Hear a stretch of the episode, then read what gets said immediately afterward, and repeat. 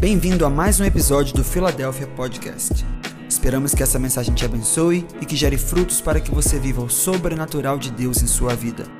Conecte-se conosco em todas as redes sociais e também no YouTube, no arroba ifiladelphia.org. Que Deus te abençoe. É um prazer muito grande para mim estar aqui mais uma vez. Como o pastor Diego falou, eu sou lá de Brasília, da Igreja Batista Filadélfia, em Taguatinga. Não, irmão, é impressionante. Quando a gente se conheceu, eu falei, qual é o nome da sua igreja? Ele, Batista Filadélfia. Eu falei, rapaz, qual é o nome da sua igreja? Ele, Batista Filadélfia. Eu falei, a minha também. Ele falou, como assim? Eu falei, a minha também. Nossos pastores tiveram a mesma, a mesma ideia, a mesma revelação. Você pode dizer amém? amém. Então hoje eu estou muito feliz de estar continuando aqui. Estou acompanhado da minha esposa, meu filho estão ali dentro. É, o Samuelzinho de cinco meses. Tenho mais dois que estão em casa, o Levi de sete anos, a Maria de quatro. E sou pastor, é, sou vice-presidente da nossa igreja hoje. E graças a Deus, Deus tem me dado a oportunidade de servir ali em Brasília, uma igreja maravilhosa que eu amo tanto. E para mim é um, é um privilégio enorme estar aqui com pessoas que eu acredito, que eu admiro, como os pastores de vocês. Eu queria entender hoje um pouquinho melhor, antes de a gente começar, e eu quero perguntar aqui hoje: quem aqui já é líder? Levanta a sua mão. Quem aqui já lidera? Eu já lidero, pastor. Pode abaixar. Gente, hoje, hoje nós vamos ter uma conversa muito mais aberta, ok? Hoje é um papo de liderança, hoje é um papo onde nós vamos conversar coisas mais profundas. Então eu quero que você hoje se disponha, se disponibilize aí, para que a gente possa ter uma conversa um pouco mais aprofundada. Não é uma mensagem em si. Eu estou aqui lutando dentro de mim para ver o que, que, eu, que eu ministro, porque eu quero que você saia daqui com o melhor que você pode sair. Amém? Então eu quero começar dizendo: você que entrou aqui hoje, você precisa entender o que significa liderança. O que, que é liderança? Diga comigo: liderar é influenciar. Quem é que influencia? Diga comigo: quem está vivo. Quem está vivo está influenciando, sim ou não? Quando você veio aqui, você estacionou o carro aqui fora, tinha um carro do lado do seu. Tinha uma vaga do lado da sua. Da, da, do, da, vou dar esse exemplo. Ó. Você veio estacionar o carro, tinha um carro aqui antes do seu e ele estava mal estacionado. Ele estava ocupando uma vaga e meia. Você estaciona do lado dele? Por que não? Por que não? Porque ele estava mal posicionado. Você vai pensar em vários cenários, sim ou não? Esse cara não se importa, ele vai abrir a porta, vai bater a porta no meu carro, vai chegar outro carro, vai imprensar o meu, na hora de eu sair eu não vou conseguir sair direito, não vou conseguir abrir as portas no final. Esse cara, sem querer, ele te influenciou a escolher outra vaga, através da posição que ele ocupou, sim ou não? Então, olha como é fácil você influenciar pessoas. Se você venha para cá, depois do trabalho, todo cheiroso, bonito, bem arrumado, o que, que as pessoas vão pensar? Cara, esse cara está valorizando. Eu botei minha melhor roupa hoje. Não é melhor, melhor, mas eu botei uma roupa boa hoje. Por quê? Porque eu queria que você se sentisse valorizado. Eu queria que você olhasse para mim hoje e falasse assim: caramba, o pastor deu valor nessa, nesse convite, o pastor deu valor nesse momento. É o momento onde ele vai falar comigo. Então, olha como é fácil a gente passar mensagens, quer a gente esteja falando ou não. Então, eu quero dizer para você: você pode hoje, hoje, estar consciente ou inconsciente da sua liderança. Mas eu quero garantir a você que você já está liderando. Vou repetir. Você pode estar consciente ou inconsciente da sua liderança. Mas eu quero garantir para você que você já está liderando. Vou dar um exemplo. Você está no culto e aí você simplesmente começa a aplaudir porque você achou um negócio bom. O que, que acontece? Já eu faço esse teste, irmão. Inúmeras vezes. Inúmeras vezes eu faço esse teste. Aonde eu chego, eu faço esse teste. Eu quero saber qual é o tipo de reação das pessoas. Eu quero saber o quão engajadas elas estão. Pode fazer o teste. Se você tiver alguém que está no louvor e essa pessoa começar.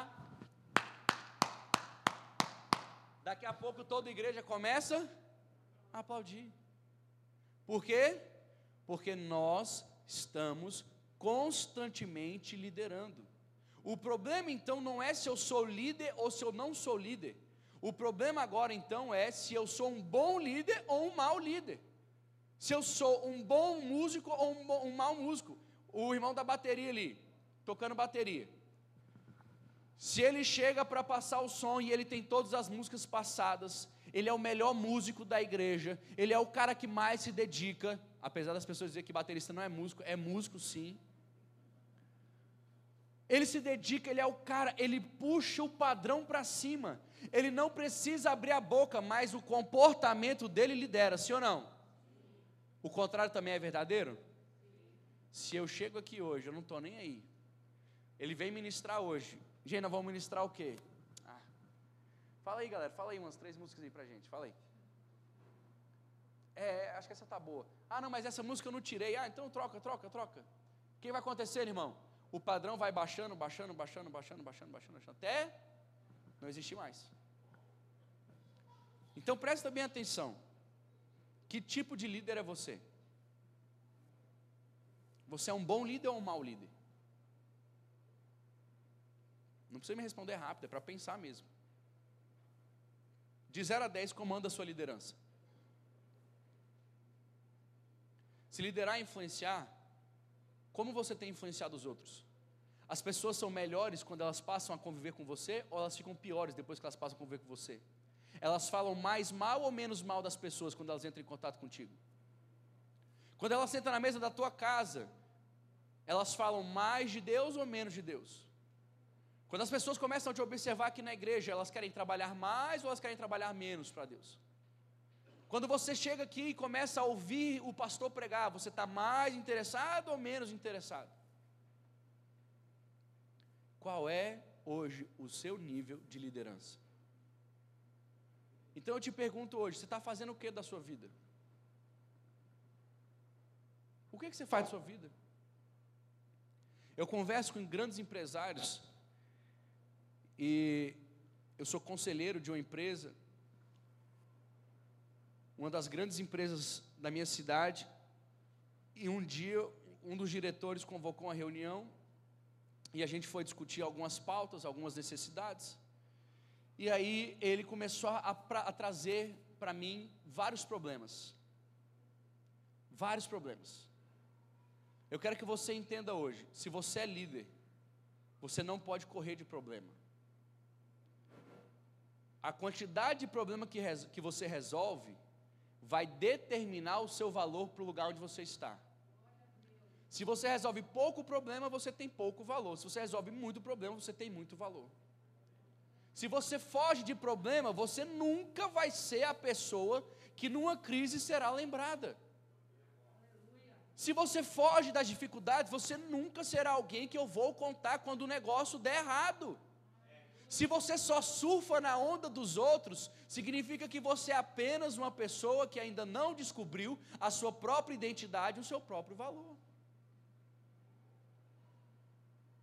Mas se você entende quem você é, você consegue absorver e resolver o que precisa ser resolvido.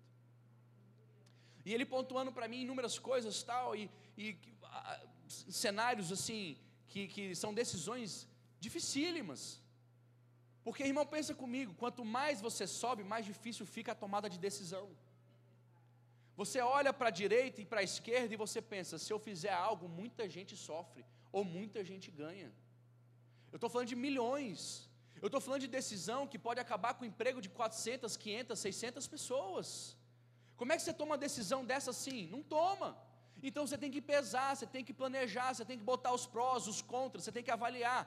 Ai, pastor, eu não estou nessa posição hoje. Você não está, irmão, porque você não assumiu o controle, ainda a intencionalidade de resolver o problema que está na sua frente. Se você esperar para chegar nesse nível de solução de problema, você nunca vai chegar, porque você não resolve o problema que você tem hoje. Então, se você quer começar a liderar e mudar o nível da sua liderança, é necessário que você pare de ignorar os seus problemas.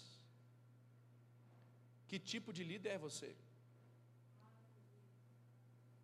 Tem nada disso escrito aqui, irmão. Tem nada a ver com o que eu ia pregar hoje. Mas que tipo de líder é você?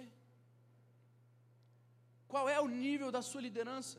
Se eu entrar em contato com você, eu vou perceber que outras pessoas estão sendo formadas, ou você está construindo apenas uma base de fãs São apenas seguidores que admiram o seu trabalho. Eu ocupo uma posição de destaque, então me elogiem, me admirem, me obedeçam. Eu tenho um título, você não tem. Eu sou pastor, você não é, então me obedece. Por quê? Porque eu sou pastor. Me obedece. Você não é pastor, eu sou pastor. Eu tenho um título, você não tem. Faz o que eu estou mandando e pronto. É bom trabalhar assim? Por que não? Deixa de ser verdade? Eu tenho um título. Eu tenho um título. Mas dá para eu subir em cima do meu título? Dá para eu dizer para você, título, prega. Título, vai, vai, título. Move título, pega título, vem título. Não adianta, irmão. Se eu esperar ser posicionado para ir poder fazer alguma coisa, eu nunca vou merecer a posição que eu estou recebendo. Ou eu faço antes de ser posicionado, ou eu nunca serei posicionado. Ou você se torna a pessoa que você quer ser hoje, ou você jamais vai ser essa pessoa. Eu ia falar sobre foco, mas antes de subir aqui, Deus me lembrou de uma mensagem que eu preguei e eu quero falar sobre ela hoje. Não cave buracos. Nós temos hoje, todo mundo conhece a passagem de Mateus capítulo 25, de 14 a 30, onde o Senhor distribui talentos. E todo mundo sabe que o Senhor ele vem, ele distribui talentos segundo a capacidade de cada. Não é engraçado isso? Deus olhou e disse: tem gente que tem capacidade maior e tem gente que tem capacidade menor. Tem alguém comigo aqui hoje? Então a minha pergunta para você hoje é: se Deus for distribuir talentos, você receberia cinco, dois ou um? Se Deus escolhesse essa noite para distribuir talentos, você seria a pessoa que receberia cinco, dois ou um? Muito obrigado. Cinco, dois ou um. Eu, eu preferia. Esse aí está o quê? carregar na bateria. Aumenta só um pouquinho para mim, então, esse aqui, por favor. Estava me ouvindo melhor. 5, 2 ou 1. Quem acha, não vou falar. Você não vai levantar a mão. Quem acha que é hoje o filho de cinco talentos? Eu sou uma pessoa de cinco talentos. Eu sou um cara que, se Deus aparece aqui para distribuir, eu sou o cara que pega cinco. Responde para você mesmo. Quem acha aqui que seria o filho de dois talentos? Eu não estou lá essas coisas, mas eu também não sou o piorzinho. O ser humano ele gosta disso. Sim ou não? Eu não vou me botar lá no 5 porque é muita presunção. Mas eu não vou botar no 1 um também, né, Deus? Eu já estou aqui, já vamos né, dar essa, dessa cancha. Vou perguntar, quem aqui é o de um talento? E aí eu vou explicar. Deus deu segundo a capacidade de cada um. O que, que é capacidade, irmão? O que, que significa capacidade? Condição de realizar a tarefa proposta. Você tem uma competência, uma capacidade. Olha bem para mim, olha bem para mim. Você conhece um pedreiro? Alguém conhece um pedreiro aqui? Já viu um pedreiro trabalhando? Qual a competência do pedreiro? Levantar paredes, construir paredes. Você já se arriscou a fazer aquilo? Irmão, deixa ele preparar o cimento para você. Você só precisa pegar a pá e jogar na parede. Já tentou fazer aquilo? O que vai acontecer, irmão? Mais da metade do cimento vai para o chão porque você não sabe nem a velocidade nem o tempo de fazer. A outra parte é o quê? Que você vai jogar dez vezes no mesmo lugar e não vai conseguir mudar de lugar. Por quê? Porque você simplesmente não tem competência para aquele serviço. Você não foi capacitado para aquele serviço.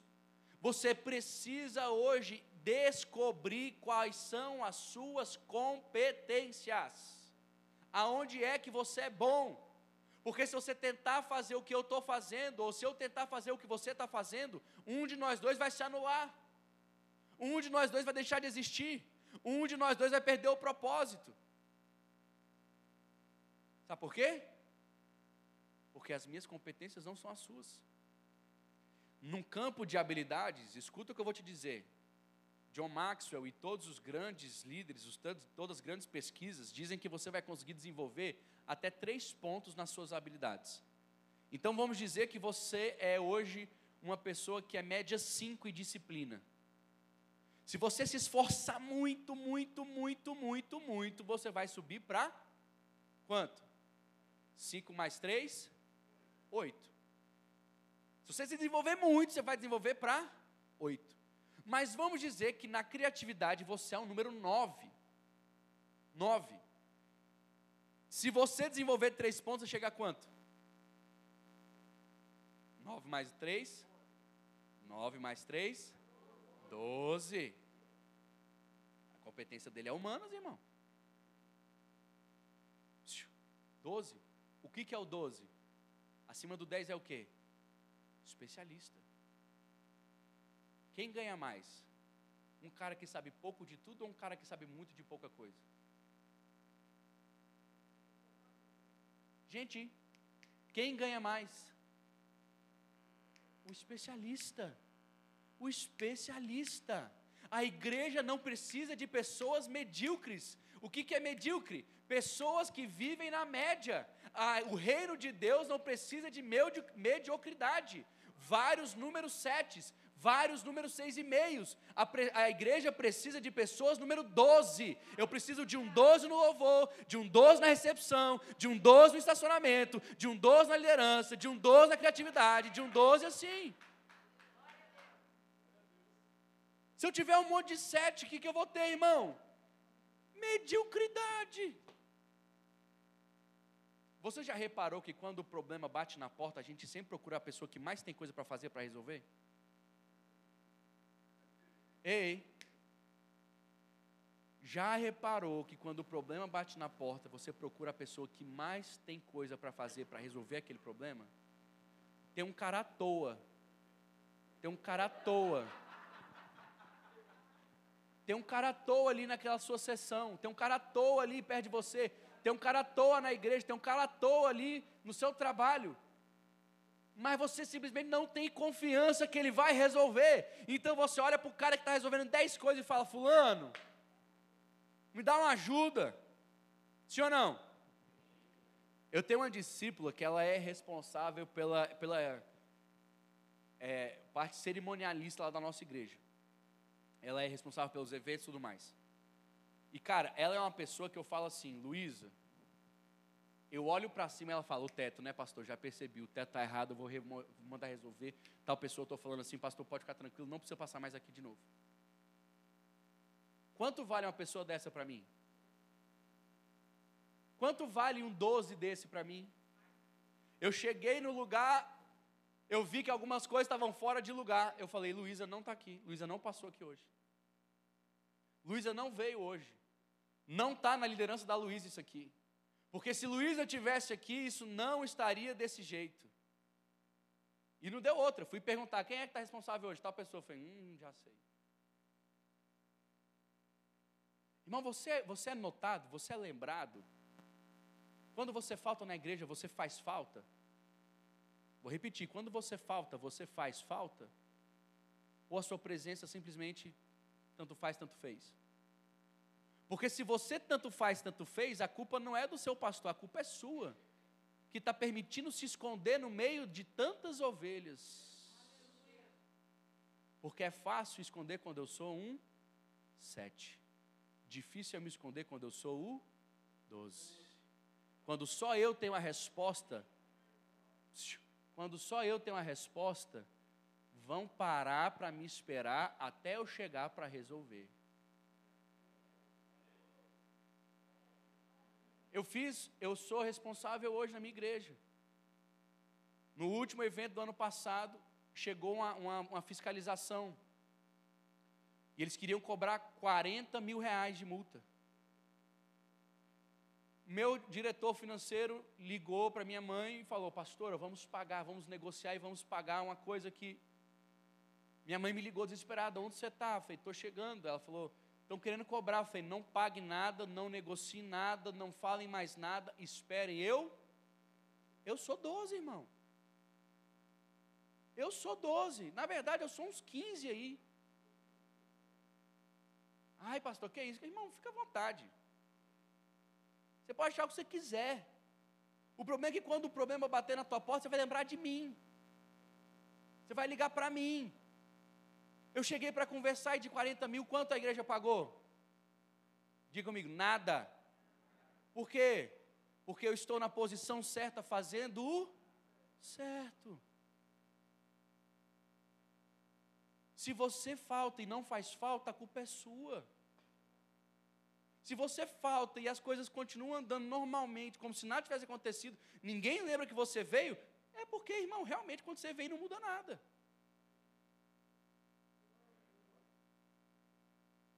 Eu te pergunto hoje, como andam os seus discípulos, seus liderados, sua célula, as pessoas que andam perto de você? Elas crescem? Elas avançam?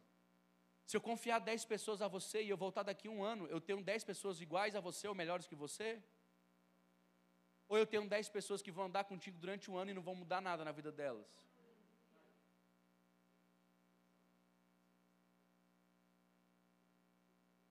É, existe uma máxima na liderança.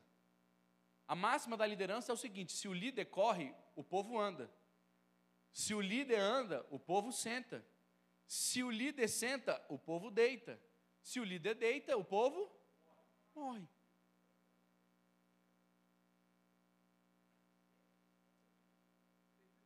Simples assim. Se o líder voa, o povo corre. Nossa, tem tanta coisa para eu falar, Jesus. É por isso que tem que deixar ele voar, irmão. Se você não deixar ele voar, você nunca vai correr na vida. É por isso que quando eles entram aqui no púlpito e falam um negócio, você tem que falar: arrocha, voa, vai, meu Deus do céu. Eu, meu pai e minha mãe hoje, que são os pastores, meus pastores, eles falam: tive uma ideia, vamos fazer. Top, gostei, amei, fantástico. Não, não tem nada melhor na terra. Que, que o senhor quer fazer? Assim, destrói, eh, tem que destruir essa parede, destrói ela hoje. Ela não existe mais. Tinha parede ali? Meu papel é servir a visão deles. Meu papel é fazer com que eles possam fazer aquilo que Deus pediu para eles fazerem. O meu papel é não atrapalhar aquilo que Deus quer fazer na terra. E Deus me plantou do lado deles para servi-los. Se eles voarem, eu vou. Isso aí. É importante entender. Uma hora tem que entender. As pessoas que estão contigo, você está correndo, você está andando, você está para cima, você está para baixo. Você vem para o culto e fica assim. Aí o teu liderado do lado, a pessoa que está olhando para você, está te admirando, você está influenciando ela, sim ou não? Você está liderando ela, sim ou não? Ela melhora quando ela te vê ou ela piora quando ela te vê? Ô, irmão, eu estou cansado, eu atendo tanta gente. Eu vou em alguns lugares para dar palestras palestras sobre isso, sobre liderança. E aí me pedem para falar sobre motivação. Motivação não existe, irmão. Motivação, irmão, para com isso. Ah, eu não estou me sentindo motivado. Ah, eu não estou com vontade. Irmão, sabe o que está acontecendo? É que você está muito grande, Deus está muito pequeno na sua vida. E o seu propósito é menor do que a sua própria vontade. Você não tem ainda domínio próprio. Você ainda não encontrou ainda o lugar da bênção, que é o lugar da obediência. É o lugar onde eu faço o que eu tenho que fazer e não aquilo que eu quero fazer. Estou falando com líderes essa noite. Eu te pergunto hoje. Eu te pergunto hoje. De 0 a 10, qual é o nível da sua liderança? motivação. Qual é o motivo para a sua ação? Depois que você tem Jesus Cristo, Ele é o seu motivo. Por que você está fazendo isso para Jesus? Façam todas as coisas como se fosse para o. Não é o que a tua Bíblia diz, irmão? Então põe ela em prática. Põe um sorriso no rosto aí, deixa eu ver. Deixa eu ver. Está rindo para o Senhor. Não é porque eu estou batendo que você não pode rir, tem que dar uma risada. Se eu te falar uma coisa, quando você se descobre, sabe o que acontece? O mundo se abre para você. Está faltando dinheiro, irmão? Está faltando dinheiro para você? É porque você ainda não descobriu quem você é de verdade. Falta dinheiro para você, você não descobriu quem você é de verdade. Falta oportunidade para você, você não descobriu quem você é de verdade. Você não sabe ainda quem você é de verdade. Porque quem sabe quem é de verdade, falta o quê? Nada. Eu ia falar sobre foco hoje. E a reclamação do mundo hoje é o quê? Falta tempo. Não tenho tempo. Não tenho tempo. Ai, pastor, sete, sete semanas de culto. Ai, que, como eu queria, mas não tenho tempo para ir. Uma reunião dessa, por que, que não estão todas as cadeiras cheias?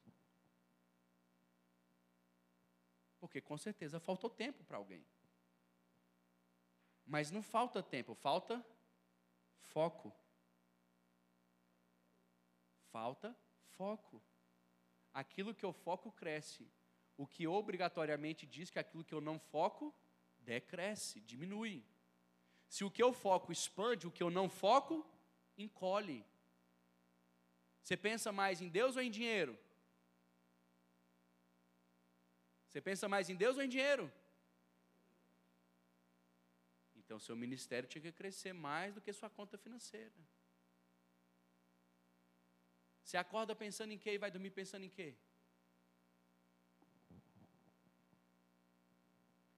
É engraçado porque quando você vai conversar com uma pessoa que tem pouco a perder, ela é sempre extremista. Quando eu vou conversar com pessoas, Diego, novas, estão noviços na fé, são, são noviços assim na vida, na caminhada, são pessoas que estão começando, elas são sempre extremistas. Ou é isso ou é nada, ou dá ou não dá. Enquanto você vai pegar uma pessoa mais avançada, temperada, mais vivida, mais experiente, ela é sempre mais equilibrada. Calma. Um pontinho para cá pode ser que resolva toda a nossa situação. Eu estou falando e tem gente, meu Deus, vou parar de fazer isso. Tá, tá, calma. Um pouquinho para cá pode ser que resolva toda a sua situação. Quando você vai movimentar muito dinheiro, um pouquinho para lá, um pouquinho para cá, causa um grande efeito. Se Deus te movimentar hoje, um pouquinho para lá, um pouquinho para cá, vai causar um grande efeito? Sim ou não? Diga comigo, sim. Qual é a diferença? Irmãos, quando Deus entrega aqueles cinco talentos para aquele homem, entrega os dois talentos para aquele outro homem e um talento para o terceiro homem, o que, que eles fazem? Os dois primeiros saem e fazem o quê? Eles vão multiplicar. E o que, que acontece? Eles, diga comigo, eles dobram. Estão cansados? Está chato? Eles, isso no mundo de investimento é fazer 100%.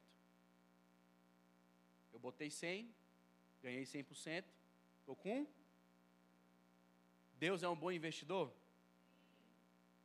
Deus é um bom investidor? Ele vai botar onde? Se você não gosta de desperdiçar dinheiro, você acha que Deus gosta, irmão? Se você não gosta de desperdiçar recursos, você acha que Deus gosta, irmão? Eu vou ficar botando no cara que vai me entregar 0% de crescimento? 0% de avanço? Ou eu vou botar na mão do cara que vai me devolver 100% em cima do meu investimento? Eu vou botar no cara que dá 100% de retorno. E olha o que é engraçado: o cara que ganhou 5 fez 100%, o cara que ganhou 2 fez 100%, no final que ganha, o que tinha 5 teve 10, que no final foi 11, e no final o cara que tinha 2 teve 4. 4 para 10 é muita coisa de diferença, sim ou não? São seis diferenças, é mais que o dobro. Mas os dois entregaram 100%. Se você parar para ficar comparando com o outro, você vai deixar de entregar o seu 100%. Os dois fizeram o máximo que eles podiam fazer na capacidade que eles tinham. Deus não chegou para ele e disse: Você só tem quatro, o outro tem onze, você é ruim ele é bom. Não, os dois foram servos bons e fiéis, por quê? Porque eles não ficaram comparando e competindo, eles foram trabalhar. Você recebeu alguma coisa, irmão? Levanta e faz. Levanta e corre. Ai, mas o pastor, ai, mas ele deu. Não cala a boca, em nome de Jesus. Em nome de Jesus. Ai, pastor, mas eu não tenho a mesma oportunidade. Ele recebeu cinco. Se eu tivesse cinco, é muito mais fácil. Dinheiro faz dinheiro. Se eu tivesse mais dinheiro, eu fazia mais dinheiro. Mas eu não tenho medo, eu não consigo, eu não consigo. O que, que essa pessoa faz? A que só reclama, a que se compara. O que, que ele faz? Ele cava um buraco. Espera aí. Deus é um homem sério, que colhe onde não plantou. Eu sei que ele é uma pessoa que vai querer um resultado do que ele me entregou. Ele não é uma criança. A Bíblia diz que de Deus não se zomba, ele é fogo consumidor. Ele vai requerer as contas, ele vai perguntar o que, que eu fiz com o investimento que ele me deu.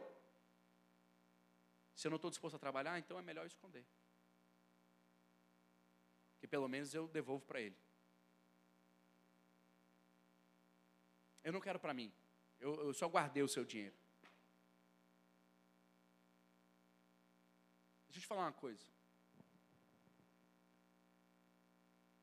Se você hoje olha para a sua vida e não vê multiplicação, eu quero que você hoje olhe e perceba que existem buracos que foram cavados. Se não está multiplicando, está escondido. Se não está multiplicando, está escondido. Ou você multiplica ou esconde, não tem como. Porque se você expor para o Senhor, Ele vai fazer multiplicar. Eu preguei uma mensagem recentemente sobre os cinco pães e dois peixinhos. O pouco, quase nada, com Deus vira muito. Vou dizer de novo: o pouco, quase nada, com Deus vira muito. E é óbvio que os cinco pães e dois peixinhos tinham que ter vindo de um menino, porque um adulto não ofereceria. É muito pouco, é quase nada. Não vou falar, não vou passar essa vergonha. Tem 20 mil pessoas aqui, eu vou oferecer cinco pães e dois peixinhos? É ruim, hein? Isso aqui mal dá para mim, meu lanche da tarde, vou oferecer não. Mas o menino olhou e falou o quê? Eu acredito que o meu pouco, quase nada, na mão dele pode virar muito. Você está sentado em cinco pães e dois peixinhos, por quê, irmão? A multidão está passando fome e você guardando para você o milagre. O potencial do milagre já está aí, falta você expor ele a Jesus Cristo. O fator de multiplicação é Jesus Cristo. O fator de multiplicação é Jesus Cristo. O fator de multiplicação é Jesus Cristo. Para de guardar para você as tuas coisas, porque no final das contas, elas nunca foram suas. O homem não tem coisa alguma se do céu não lhe for concedido. Todas as coisas que o homem tem vêm do alto, da onde não há dúvida e nem sombra de variação. Se você tem alguma coisa, é porque o Pai te deu. E se o Pai te deu, Ele espera que você devolva.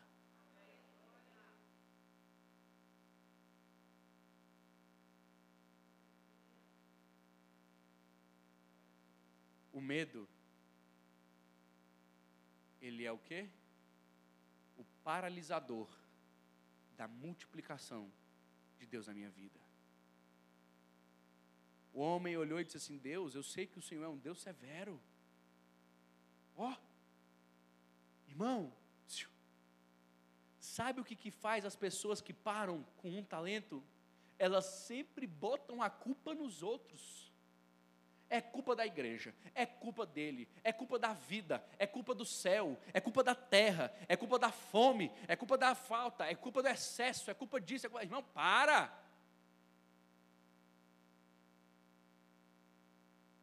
Para! Eu quero te dar um exercício. Eu vou te dar cinco minutos.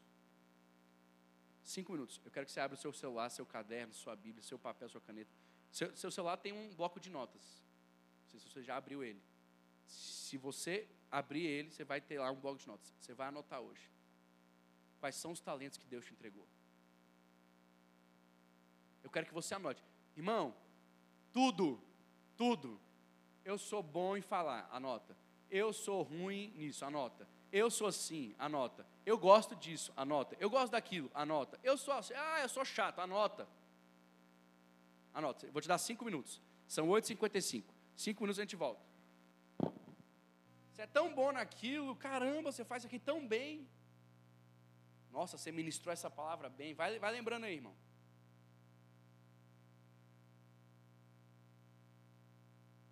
Quem já terminou, levanta a mão. Ó. Oh. Glória a Deus. Não, é isso aí. Gostei de ver que tem mais gente escrevendo. Vamos escrever, é isso aí. Isso aí.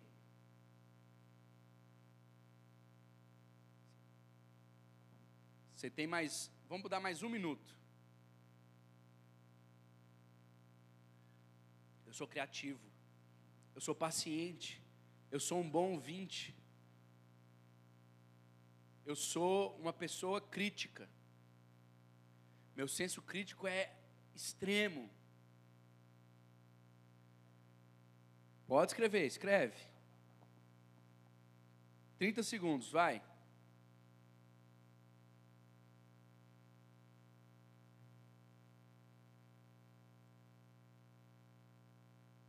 Terminou? Se você não terminou, você vai terminar em casa. Olha para mim. Presta bem atenção. Olha que incrível. A Bíblia diz que aqueles três homens não pediram para receber. Deus olhou e deu. O que você precisa hoje é aprender a receber. Quando eu falei isso, você pode ter tido um bloqueio, porque a gente está acostumado a pensar no que a gente não tem. E a gente esquece de valorizar aquilo que a gente tem. Tem pessoas que gastam uma vida inteira trabalhando aquilo que elas não são boas e jamais investem naquilo que elas nasceram para fazer. Por isso elas serão medíocres e não especialistas. Você vai anotar essa lista e você vai começar a entregar para Jesus cada um desses talentos. Eu tenho tempo, Jesus. Meu talento hoje é tempo. A palavra do Senhor diz que se você tem tempo, você tem que dedicar ele ao Senhor. Se você é casada, você tem seu marido, sua casa, seus filhos. Mas os solteiros, eles têm que dedicar ao Senhor. A prioridade da sua vida é buscar em primeiro lugar o reino de Deus e a sua. Eu quero te dizer hoje, escuta, não é por merecimento, mas é por capacidade. Eu tenho uma frase do John Maxwell que eu amo tanto. Uma próxima oportunidade que eu tiver, eu quero falar com vocês sobre isso. Vou mandar o pastor Diego, ele pode ministrar aqui. Cuidado e competência. A gente tem a mania de dizer que todo mundo merece o nosso amor. Isso é uma verdade. Todo mundo merece o seu amor, todo mundo. Por quê? Porque a Bíblia diz que a gente não deve nada senão o amor. Eu amo todas as pessoas, eu tenho que amar, é minha obrigação, mas o meu tempo não é para todos. O meu tempo é para quem merece ele. É para quem faz por onde. O tempo Deus só me deu 24 horas por dia. Então, se você não fizer por onde, você não vai estar dentro do meu tempo. Fica para um outro dia para eu explanar sobre isso. Mas eu quero dizer para você, Deus, quando Ele te dá, Ele te dá segundo a sua capacidade. Se você anotou, é porque você está pronto para começar a operar. Deus entregou na mão deles e saiu. Deus não entregou para eles e falou: está aqui o plano. Como é que é o nome do senhor? Jones. Jones está aqui cinco talentos. Aí agora, Jones, eu quero que você faça assim, você vai procurar tal pessoa, você vai fazer tal coisa, e assim, assim, assado, em mais ou menos seis meses você vai me trazer mais cinco. Foi assim que ele falou? Não. Sabe o que ele falou? Está aqui cinco talentos. É responsabilidade de quem multiplicar? Do Jones. O Jones tem que levantar e fazer alguma coisa. Ai, Deus me deu, mas Ele não me deu uma ordem do que, que eu tenho que fazer com isso. Eu vou orar. Ah, eu vou orar. Eu vou orar. Eu vou orar. É, eu vou pedir um sinal. Deus vai falar comigo. Ai, meu Deus, Deus me deu um carro com caçamba. A igreja precisando mudar umas coisas. Eu vou orar se é para eu ir. Ai, Senhor, Deus me deu um dinheiro, a igreja precisando de um recurso para levantar. Senhor, será que é para eu dar? Ai, Jesus, fala comigo. Fala comigo. Pastor, chegou um irmão para mim e falou assim uma vez: Pastor, Deus está me falando, é, pastor, não sei se é Deus, pastor, está me falando para dar uma oferta. Eu falei, irmão, tu acha que o diabo ia falar para você dar uma oferta? Não, então, irmão, para de ser murrinha. Levanta e faz algo que Deus te entregou. Ele te deu dois olhos, uma boca, dois narizes, dois narizes não, duas orelhas, duas mãos, dois pés, duas pernas, 24 horas por dia, faz alguma coisa. Porque se você não estiver fazendo, você está fazendo, você está cavando buracos. Você está escondendo o que Deus te deu. E o problema é que ele volta. O bom é que ele volta. E eu quero estar tá já finalizando. Oh, então vou falar um pouquinho. Eu gostei disso aí, vamos embora. Presta bem atenção, irmão. Presta bem atenção. Deus deu cinco que mais tinha capacidade. Mas o engraçado é que quando ele encontra o de cinco, ele fala: Tu foste fiel no pouco, sobre o muito te darei, sobre o muito te colocarei. O máximo que a gente conhece, para Deus ainda é pouco.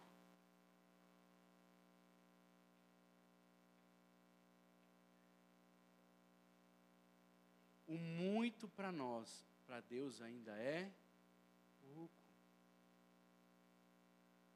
Você foi fiel no pouco, sobre o muito te colocarei.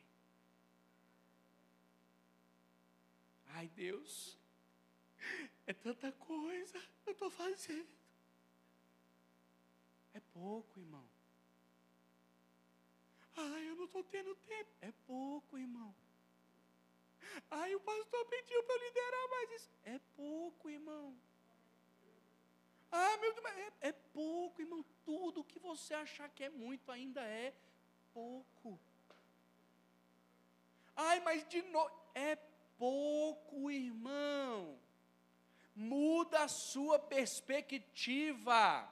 Se está chegando na tua mão, é porque Deus já identificou a capacidade para entregar para você.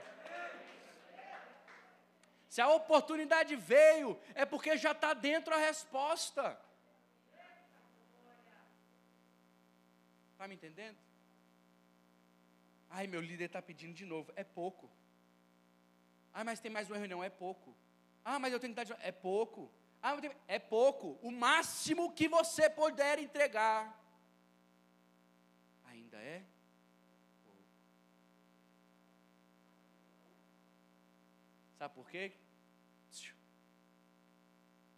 Quando ele veio, ele não entregou parte. Quando ele veio, ele entregou tudo. Ele falou: É assim que eu provo o meu amor. É assim que eu provo o amor que eu tenho pelo meu amigo. É entregando a minha vida pela dele. Você é amigo de Deus, inimigo do mundo? Então entrega a sua vida para ele.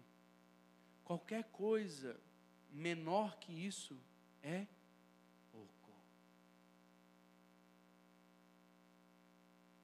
Com Deus, Ele está buscando a sua vida. Sua vida. A sua vida. Ele não está buscando um dia da sua agenda, Ele está buscando sua vida. Ele não está buscando um momento da sua, do seu, da sua semana, Ele está buscando sua vida. Você pode dizer amém? Eu quero te perguntar hoje. Se eu fosse distribuir novas tarefas, quem se prontificaria para recebê-las? Isso. Jesus, eu preciso começar a pregar de novo, do começo. Ah, perdão, então a culpa é minha. A culpa é minha. Se eu, se eu perguntar para você essa noite, eu tenho novas tarefas aqui na igreja, eu preciso de voluntários, eu preciso de pessoas que vão se dispor a servir. Quem hoje que deveria se dispor? Tem alguém que não precisa se dispor hoje? Tem alguém que hoje poderia se auto-excluir dessa, dessa oportunidade? Tem alguém que poderia dizer: Eu não preciso. Porque se tiver alguém que pode dizer que não precisa de uma oportunidade, essa pessoa também pode dizer que ela não precisa do Senhor. Porque Deus não dá o peixe, Ele dá o processo para pegar o peixe. Se você não se apaixonar pelo processo, você não vai ver o milagre da multiplicação acontecer na sua vida. Ou você se dispõe para o que você não conhece, ou você nunca vai ver aquilo que Deus conhece. Vou repetir, que às vezes fica difícil. Ou você se expõe ao que você não conhece, ou você nunca vai descobrir o que Deus conhece. Deus conhece o que você não conhece. Deus sabe o que você não sabe.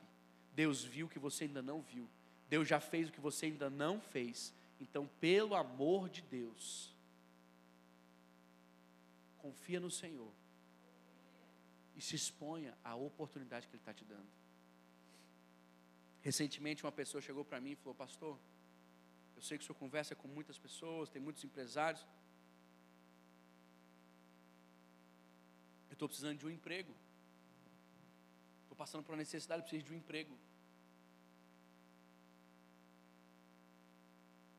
Falei, é mesmo, é. E eu fiquei triste porque eu não tinha tempo ali para conversar com ele. Naquele momento eu não poderia dar meu tempo para ele. E eu falei só, ok, me manda seu currículo e eu vou tentar algumas coisas. E aí eu conversei com alguns amigos, falei, ó, quem tiver uma oportunidade, tem uma pessoa assim precisando tal. Mas ao mesmo tempo, em todo esse momento eu estava triste. Eu pensei, por que, que eu estou triste? Porque eu estou pedindo um emprego para uma pessoa que precisa, essa pessoa ela vai cumprir as tarefas, tudo mais, tal, ela vai fazer e eu estou triste por, por isso estar acontecendo, eu não estou entendendo, Deus. E eu fui parar para pensar. Se você quer um emprego, não é assim que se pede emprego.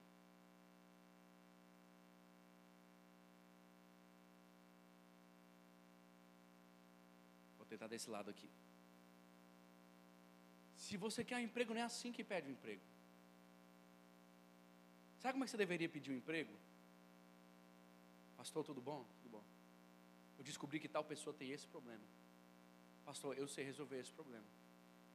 Eu quero me propor, eu quero me dispor a resolver esse problema. Se ela gostar da solução que eu trouxer para ela, a gente pode discutir uma valoração em cima do que eu posso entregar. E diante disso, uma posição estável para eu continuar resolvendo problemas para ela. Se ela sentir que isso lhe interessa, será que o senhor poderia pedir para ela me procurar? Muda ou não muda? O que, que acontece? O que, que acontece? A pessoa só se preocupa com a necessidade, ela nunca se preocupa com o propósito. Você pode resolver meu problema? Ótimo, eu não estou interessado em resolver o seu. Eu não sei qual é o seu problema. Eu quero simplesmente trabalhar para você porque eu preciso de dinheiro. Eu não quero te ajudar, eu não quero fazer a sua empresa crescer, eu não quero fazer a igreja avançar, eu não quero fazer o ministério ir embora, eu não quero fazer isso aqui melhorar, eu simplesmente quero uma posição para ocupar. Então, pastor, me dá um cargo, me dá uma liderança, está aqui o meu currículo, o que, que eu posso trabalhar? Quando as pessoas entram no meu escritório, pastor Diego, me perguntando, pastor, o que, que você quer que eu faça? A minha pergunta para eles é: por que, que você está me dando mais trabalho? Quando os meus líderes entram no meu escritório e me perguntam o que, que o senhor quer que eu faça, a pergunta que eu faço para eles é: por que você está me dando mais trabalho? Eu não preciso de líderes que me perguntem o que fazer. Eu preciso de líderes que descubram coisas que eu não sei que precisam ser feitas. Eu preciso de pessoas que me ajudem no ministério, que me ajudem na caminhada. Eu não preciso de pau mandado, eu não preciso de menino que não sabe o que quer. Eu preciso hoje de homens e mulheres dispostos a pagar o preço para conhecer o ministério que Deus te plantou, para descobrir o que é que precisa ser feito. Não entra no meu escritório com problema. Entra no meu escritório com solução. Pastor, é o seguinte, tinha um problema, essa é a solução, e eu quero só perguntar se eu estou autorizado a fazer. Excelente. Eu tenho uma agência, uma, uma empresa, e a gestora, eu ensinei isso para ela. E é um processo.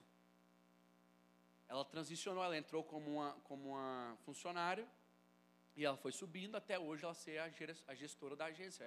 Ela assumiu minha posição de direção criativa. E aí eu conversando com ela, eu falei: "Você precisa parar de me trazer problema. Eu te contratei foi para me trazer solução." Aí ela me manda algumas vezes assim, pastor, isso eu falei, eu preciso é que você me diga. Ela, pastor, o que, que o senhor acha? Eu vou ter uma reunião quinta-feira com os líderes da nossa igreja.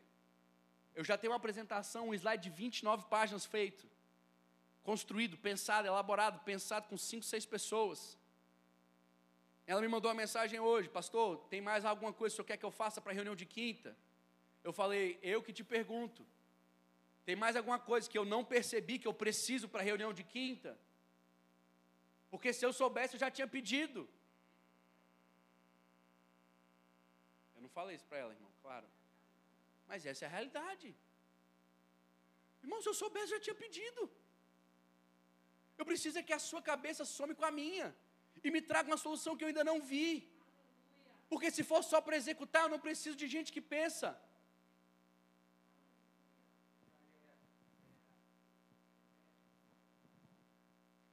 Então, Deus entregou cinco e dois e um e não falou nada porque ele entregou cinco e dois para pessoas que pensam. Eles levantaram e começaram a multiplicar, multiplicar, multiplicar, multiplicar.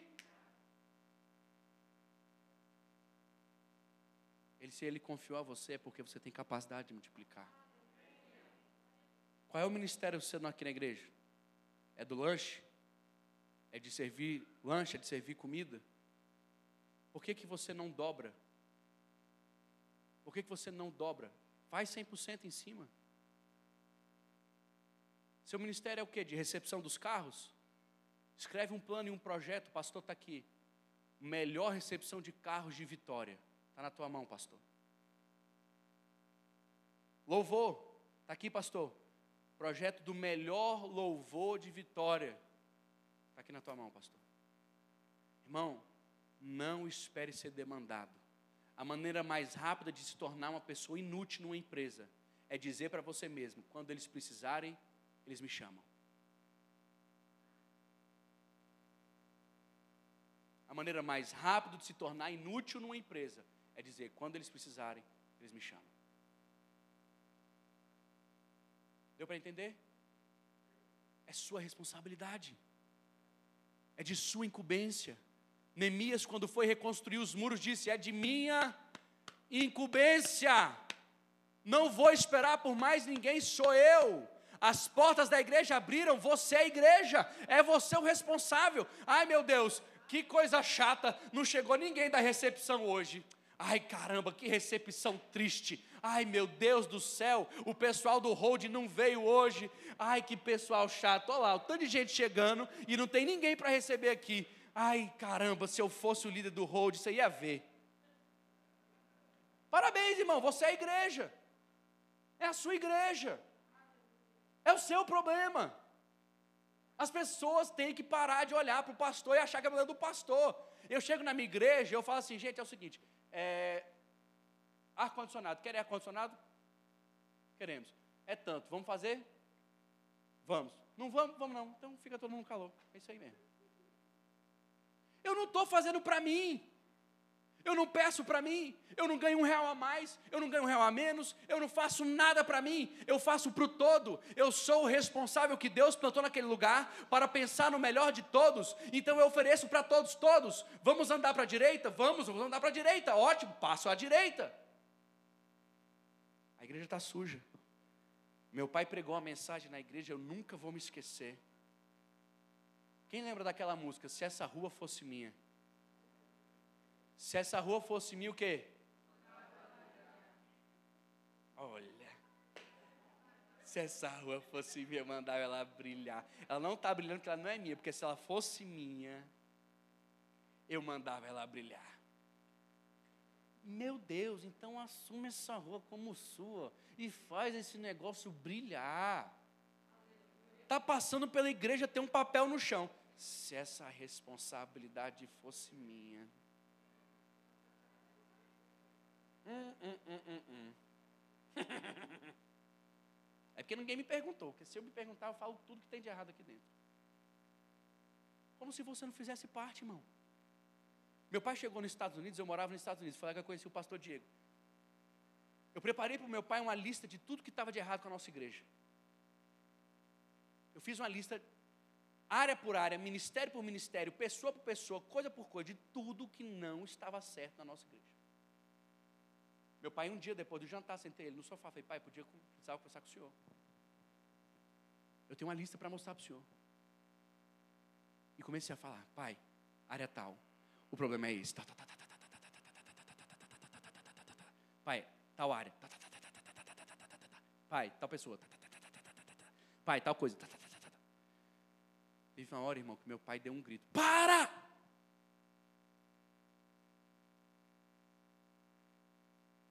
Olhei assim e falei, rapaz, será que meu pai está tão irritado quanto eu com esses problemas? Eu acho que é isso, ele viu agora. Ele olhou para mim e falou assim: Você está falando mal de mim. Quando você fala da igreja, você fala de mim. Ela é minha responsabilidade. Você quer bater neles? Bate em mim está doendo em mim, porque a igreja sou eu. Irmão, mas eu me desmontei. Eu queria deixar de existir, eu queria sumir. Eu falei, eu sou um menino. Menino é quem olha para os outros e só aponta os dedos. Eu preciso virar homem e fazer a minha parte, trazer a minha parte da solução para o reino que Deus me incumbiu, a responsabilidade que Ele me deu. Tem problema na igreja? O problema é seu. Está faltando igre... falta dinheiro para a sua igreja? O problema é seu. Falta gente para a sua igreja? O problema é seu. Falta coisa para a sua igreja? O problema é seu. Tem lâmpada queimada na sua igreja? O problema é seu. Levanta e troca. Passou, passei ali na loja, eu vi que estava queimado. Não queria falar com o senhor, porque também, poxa, não precisa se estressar com essas coisas. Passei, está aqui, toma essa lâmpada. Melhor, troca e nem fala nada. Dá para o responsável falar, rapaz, ó, está aqui, ó. Eu vi lá, estava lá, é, minha igreja, eu não vou deixar assim não, pode ficar à vontade. Eu tenho um voluntário na minha igreja ele é aposentado, irmão, ele ganha bem. Sabe o que ele faz? Ele cuida da igreja, ele limpa a igreja. Ele limpa a igreja. Eu cheguei esses dias num sol de 38 graus, estava fazendo em Brasília. Ele montou uma tenda do lado de fora e ele estava pintando as faixas do estacionamento. Eu falei, quem foi que mandou esse irmão fazer isso? Ninguém, pastor. Eu falei, quem foi que comprou a tinta para ele fazer isso? Não sei, pastor. Quem foi que falou para ele fazer isso hoje? Não sei, pastor. Amor à igreja. Amor à igreja. Ele olhou para a igreja e entendeu que a igreja não é do pastor, a igreja é dele. Ele é a igreja. Qual o problema que você vai resolver hoje, irmão? Qual o problema que você vai resolver hoje? Amém? Se você não multiplica, significa que você está escondendo. E sabe qual é o problema de quem esconde? Diga comigo, sabe qual é o problema? Diga mais forte, diga, sabe qual é o problema? é que assim, que a, assim como a recompensa, diga mais forte, diga, assim como a recompensa, a consequência também é eterna. A sua escolha hoje determina o seu amanhã. Ou você melhora hoje, ou amanhã pode não chegar para você. Palavra boa, né, irmão? Ou você melhora hoje, ou amanhã pode não chegar para você. Sabe por quê, irmão? Porque ele vem como num piscar de olhos. E aí ele vai perguntar para você assim, você que já é salvo, você não vai passar pelo tribunal da condenação eterna, mas ele vai perguntar: cadê as suas obras? Efésios capítulo 2 diz que você foi criado para boas obras, cadê as suas obras? Você não tem fé, irmão? A sua fé, se ela não tiver obras, ela é morta. E aí Coríntios vem dizendo que existem qualidade das obras, ela é feno, palha, madeira. Qual a qualidade das suas obras? Passa pelo fogo? Elas são de ouro. Se eu perguntar hoje, mostra as tuas mãos, que obras eu vou ver? estou mandando você ser um ativista. Você sair igual uma galinha sem cabeça. Eu estou falando para você assumir a sua posição. E entender que você já é um líder. E que você precisa escolher hoje se a sua liderança vai ser uma boa liderança ou se vai ser uma péssima liderança. Amém? Fica de pé no seu lugar.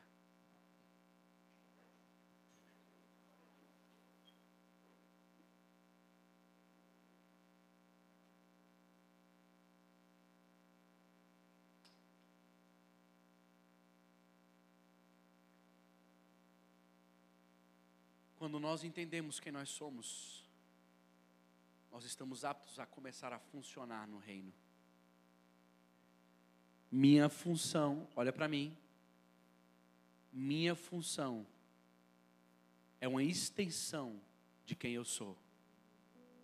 Repete comigo, a minha função é uma extensão de quem eu sou. Eu não preciso forçar isso aqui. Isso aqui para mim não é uma obrigação. Eu viria todos os dias, de todos os meses, de todos os anos, porque esse é meu propósito. Não existe proposta que supere o meu propósito. Eu recentemente falei com o pastor e a sua pastora, e eles me ministraram. Esse é o benefício de você ter amigos. E eu compartilhei que eu tive um erro terrível. Não, graças a Deus, da área moral, não de área. Não foi um pecado moral, graças a Deus. Mas eu tomei uma decisão errada, irmão. E o Senhor me confrontou nela. O Senhor deu um, me deu um puxão de orelha, irmão. Absurdo. Sabe por quê? Porque a pior coisa que pode acontecer contigo é ter sucesso na área errada. É você ser bem sucedido em uma coisa que Deus não te abençoou para fazer. É uma coisa que você hoje escolheu por você mesmo, não foi Ele que escolheu por você. Eu me corrigi. Eu pedi perdão, eu falei: opa, opa, opa, opa. Eu tenho um propósito. Essa proposta, por melhor que ela seja, não supera o meu propósito. Pastor Diego sabe. A bordoada foi grande. A sua foi grande. Mas sabe quando é que você entende que é filho? Quando você apanha. Quem não apanha é filho bastardo. Quem tem pai é corrigido. Você está aqui hoje, irmão? Você tem pai. Ele quer o seu melhor. Ele quer o seu melhor. Então eu quero que você hoje, em nome de Jesus, feche seus olhos.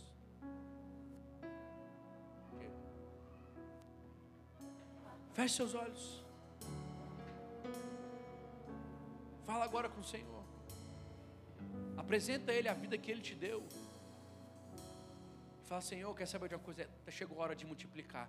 Ai meu Deus, queria ser mais novo, queria ter ouvido essa mensagem antes. Irmão, dá tempo ainda, você está no tempo. Se você ouviu hoje, é porque hoje é o tempo adequado. Ai, queria que tal pessoa tivesse aqui. Irmão, não culpa os outros, quem culpa os outros é os meninos. Pensa em você agora. Fala para Deus, Deus, eu quero entregar minha liderança para o Senhor. Eu quero entregar minha vida no altar. Se eu aceitei Jesus, as pessoas pensam, abre os seus olhos rapidinho. As pessoas pensam que só quem entregou a vida no altar somos nós, os pastores. Não, irmão. Você aceitou sua, você levantou sua mão, aceitou Jesus, você entregou sua vida no altar. Acabou para você. É morrer para você mesmo. E agora o seu viver ser Cristo Jesus. Você pode dizer amém? Feche seus olhos.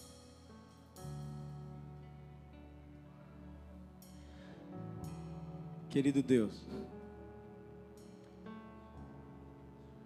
obrigado pela revelação da tua palavra. Toda palavra é um convite para uma experiência, uma mudança, é uma semente para uma transformação. Eu sei que o Senhor está falando nessa casa hoje, Pai. Quantos buracos foram cavados para enterrar aquilo que o Senhor deu? O Senhor deu, Pai, é genuíno, é verdadeiro.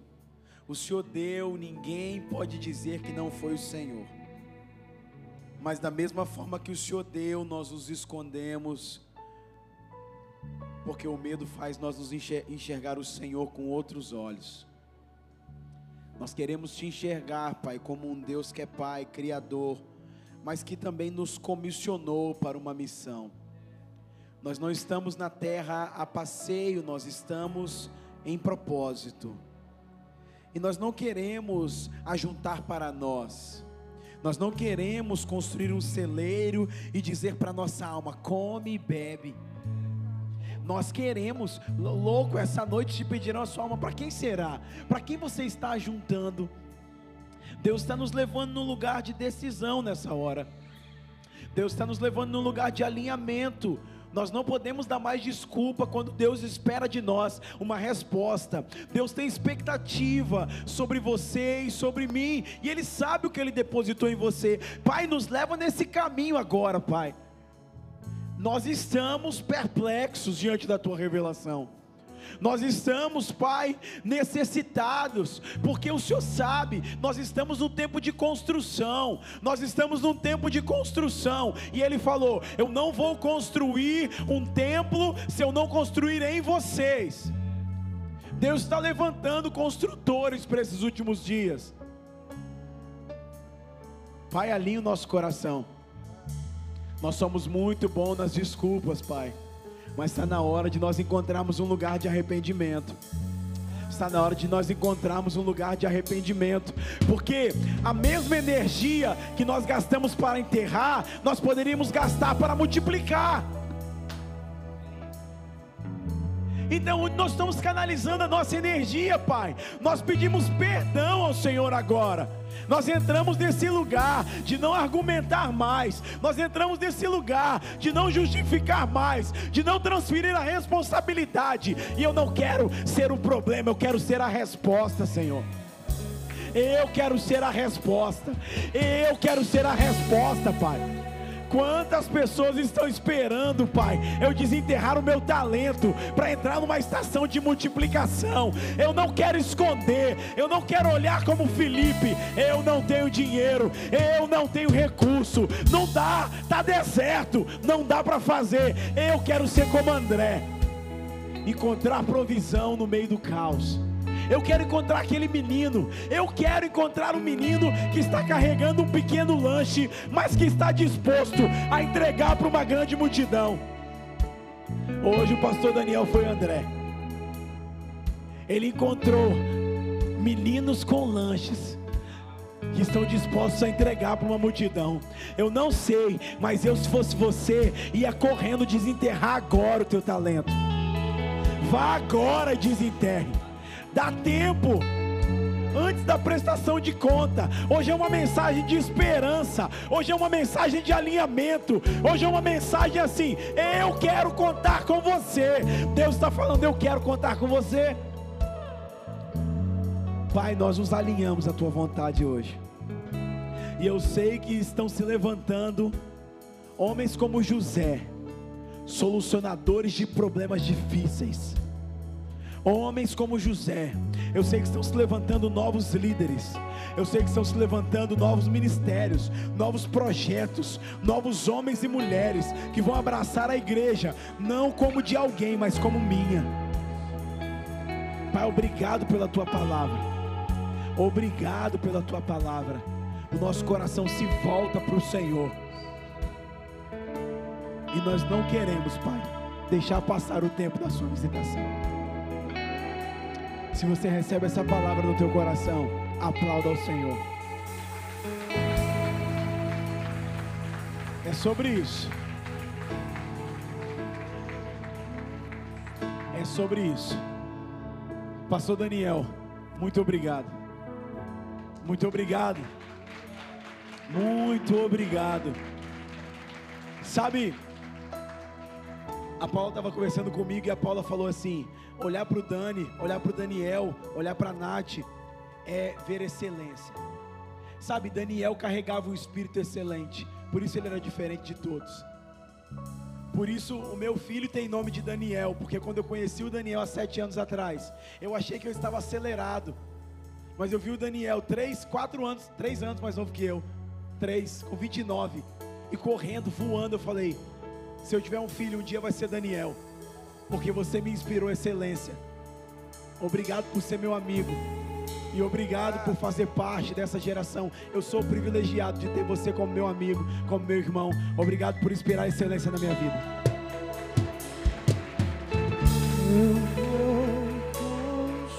Amém? Não temos o que falar depois de uma reunião dessa. Não temos o que falar. Só tenho a agradecer a sua presença. E eu sei que nós estamos entrando numa nova estação. Construtores estão se levantando. É isso que eu comecei a pregar no domingo. A nossa série é Construtores estão se levantando. E o prumo está na mão de Zorobabel. Ele está medindo a igreja para alinhar para aquilo que ele está fazendo. Então, Deus te abençoe. Vai na paz do Senhor. Muito obrigado.